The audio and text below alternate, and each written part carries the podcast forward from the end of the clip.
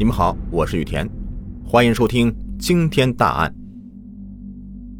这个是一起灭门案，老中小三代人都被杀害，而凶手竟是一家之主。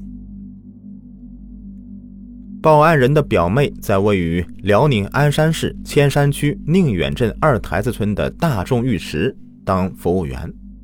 二零一一年四月十四日中午，表妹一夜未归，打电话也不接。报案人随后到浴池寻找他，进去以后便在吧台旁边的房间里发现表妹的尸体。警方赶到以后，在大众浴池和他隔壁的电脑洗车房内，共发现了十名遇害者尸体。侦查员勘察现场情况，综合对周边居民的走访，很快锁定了这两家店的店主周雨欣为犯罪嫌疑人。十名死者则分别是周雨欣的妻子、儿子、父亲和两家店的四名员工。浴池所租房屋的主人曾凡勋父子以及隔壁五金店老板的父亲。经查，周雨欣平时驾驶的灰色哈飞牌的面包车在案发后不见踪影。案情重大，辽宁省公安厅立即向全省发布了稽查令。通报该面包车的车牌号、外观等特征，要求各地民警全力协查。案情公布以后，人们议论纷纷。受害者中既有周雨欣的父亲，也有他的妻儿，这些都是他的至亲。大家想不明白，这到底是什么原因，让周雨欣如此狠毒，将屠刀对准他们呢？周雨欣时年三十三岁，和妻子严冰都是大洋气村人，距离案发的二台子村不过两三公里。村民们介绍，周雨欣的父母是近亲结婚，但他除了性格有些内向以外，到案发前并未表露出有什么精神异常现象。周雨欣从技校中专毕业以后就开始打工了。因为他爱钻研，对电器维修技术很懂，不久呢，就在二台子旧货市场开了一个电器维修店。几年以后，又回村里建了一个小的机电维修厂。正是因为周雨欣能干，是村里的有名的自主创业成功青年。同村的严立斌才支持女儿严冰嫁给他。周家邻居介绍，两千零八年前后。因修建高铁，周雨欣的住宅和工厂需要动迁，他拿了一些补偿款。随后啊，他和妻儿搬往村西头的岳父岳母家里，在院里一处偏房内居住。周雨欣搬过去岳父岳母那里，这不是为了省钱，主要是借用岳父家门前的那几亩地修建规模更大的机电修造厂。案发时，机电修造厂尚未建好，但是工厂大门左侧挂着“雨欣修造，飞跃无限”的大幅标语，右侧写着“西门子战略合作伙伴”的字样。这说明周雨欣的的确是志存高远，想干一些大事业。与周雨欣关系要好的两位村民反映，别看周雨欣平时不怎么说话，这心气却很高。他经常看书和上网，对李嘉诚等成功人士的发家史很感兴趣。后来，因资金周转不灵，建厂进度缓慢，周雨欣就跟岳父争吵起来，以后就搬了出来，前往二台子村，一口气租下了三个门面，开了浴池和洗车店。装修时，他将浴池和洗车店的内墙打通，两家店统一打出招牌，对外营业。机电修造厂的看门老汉说：“建厂太花钱了，周雨欣向很多亲戚都借了钱，铲车也是借来的。他又不愿意缩小厂子规模，导致资金跟不上。他开浴池和洗车厂赚来的钱呢，也全都投进了机修厂里了，根本就没有办法按期去给亲戚付借款利息。”一位村民告诉警方：“据他所知，呃。”大概借了有四五家，嗯，每家都借有五六万，合计二十五万左右。浴室和洗车店呢，每年还有十万租金。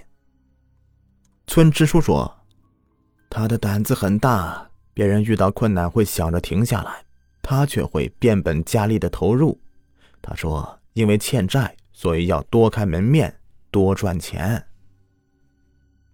好几个村民猜测，周雨欣的突然性情大变、杀人如麻，这会不会与欠下的巨款有关系呢？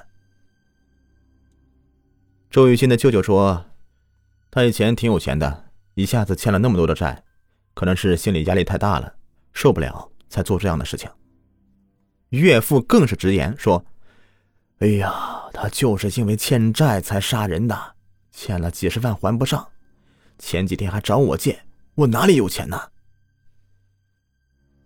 因警方的反应迅速，周雨欣没有足够的时间逃离太原。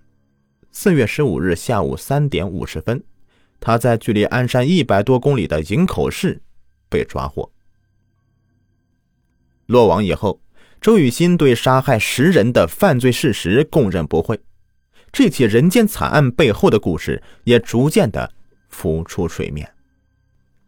他说：“这几年他生意做的不顺，特别是岳父承包地上建的机电修造厂成了半截子工程以后，岳父开始流露出了看不起他的情绪，说他干啥啥不行，让他感觉很没有面子。为了建厂，他借了不少钱，在岳父那里借了五万。可从去年开始，岳父是放出风声，说周雨欣无能，劝众人不要再借钱给他。”这让周雨欣非常的窝火。另一方面，周雨欣怀疑妻子有外遇，更是对严家人是恨之入骨。警方勘查现场时，在周雨欣的浴池店的吧台上发现了一段写在日记本上的文字，内容为：“严冰，我爱你，我爱你一生一世，是网络把我们毁了，所有这些事都是你爸逼的。”周雨欣供述，之所以这么写，是因为严冰平时喜欢上网聊天，跟一些网友的关系不正常。他还怀疑妻子与洗车店里的一名已经被他杀死的洗车工有染。这做生意不如意，家庭生活不幸福，负债累累，都成了压在他肩头的重担，让他喘不过气来。事发前几天，周雨欣再次向岳父借钱周转。遭到拒绝，顿觉人生没有盼头，就动了杀机。经过一番准备，四月十三日，周雨欣决定将杀人计划付诸实施。他先是在夜里将妻子、儿子和浴室收银员杀死，第二天早上又将父亲和前来上班的三名洗车工给杀死。之后，他约房东过来收租金，房东带儿子前来，被周雨欣。一并杀死。期间，隔壁五金店老板的父亲来到店里，他是周雨欣的父亲的好朋友，经常是在一起闲谈，同样是惨遭毒手。周雨欣说：“杀妻子是恨他对不起自己，杀儿子是不想让他以后成为孤儿，以及背负着杀人犯儿子的名声，在痛苦中长大。”杀父亲是担心自己被枪毙以后没有人给他养老送终，杀房东是因为他觉得房东收租金太贵了，心太黑了。至于四名员工以及隔壁店的老人，纯粹是倒霉，撞到周雨欣的枪口上了。周雨欣最想杀的人是岳父，在杀完前面十个人，他给岳父打电话，请其来店里谈事。可岳父没有同意，周雨欣不甘心，又开车去岳父家寻找，结果岳父出门干活去了，他找了一圈也没找到，这才开车逃跑。逃窜途中，周雨欣刻意的避开了主要路线，经鞍山市郊的双山一带前往东部山区，之后到了营口大石桥，他一路奔逃，不敢入店休息，困了就在车上打个盹儿。又因为担心被警方追上，不敢睡沉了。十五日下午，他来到鲅鱼圈开发区红海滩附近，先是找一个僻静地方，把身上带血的衣服、鞋子脱下来烧掉，换上在街边小店买过来的新衣服，之后到附近一家网吧，打算到灯光昏暗的角落里小睡一会儿。案发以后，当地警方收到省厅的协查令，加强了巡逻盘查力度，发现玻璃上贴有“周雨欣电器修理”字样的可疑车辆，继而顺藤摸瓜，在网吧内抓获了周雨欣。周雨欣使用的杀人工具是店里的一个铁锤，警方从他的车内搜出了这份凶器。对于这起案件，附近村民是痛斥周雨欣的心狠手辣，也十分的感叹。一名看着周雨欣长大的老者说道：“他从小就老实，从来没有和人打架斗殴过，万万没有想到会犯下这种混事。”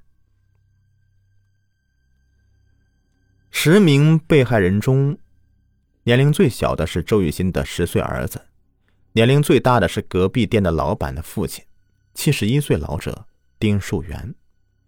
案发以后，丁家在大众浴室门口搭起灵堂。周雨欣被捕的消息传过来时，众人空声震天，大喊道：“老天有眼！”好，本期故事已播完。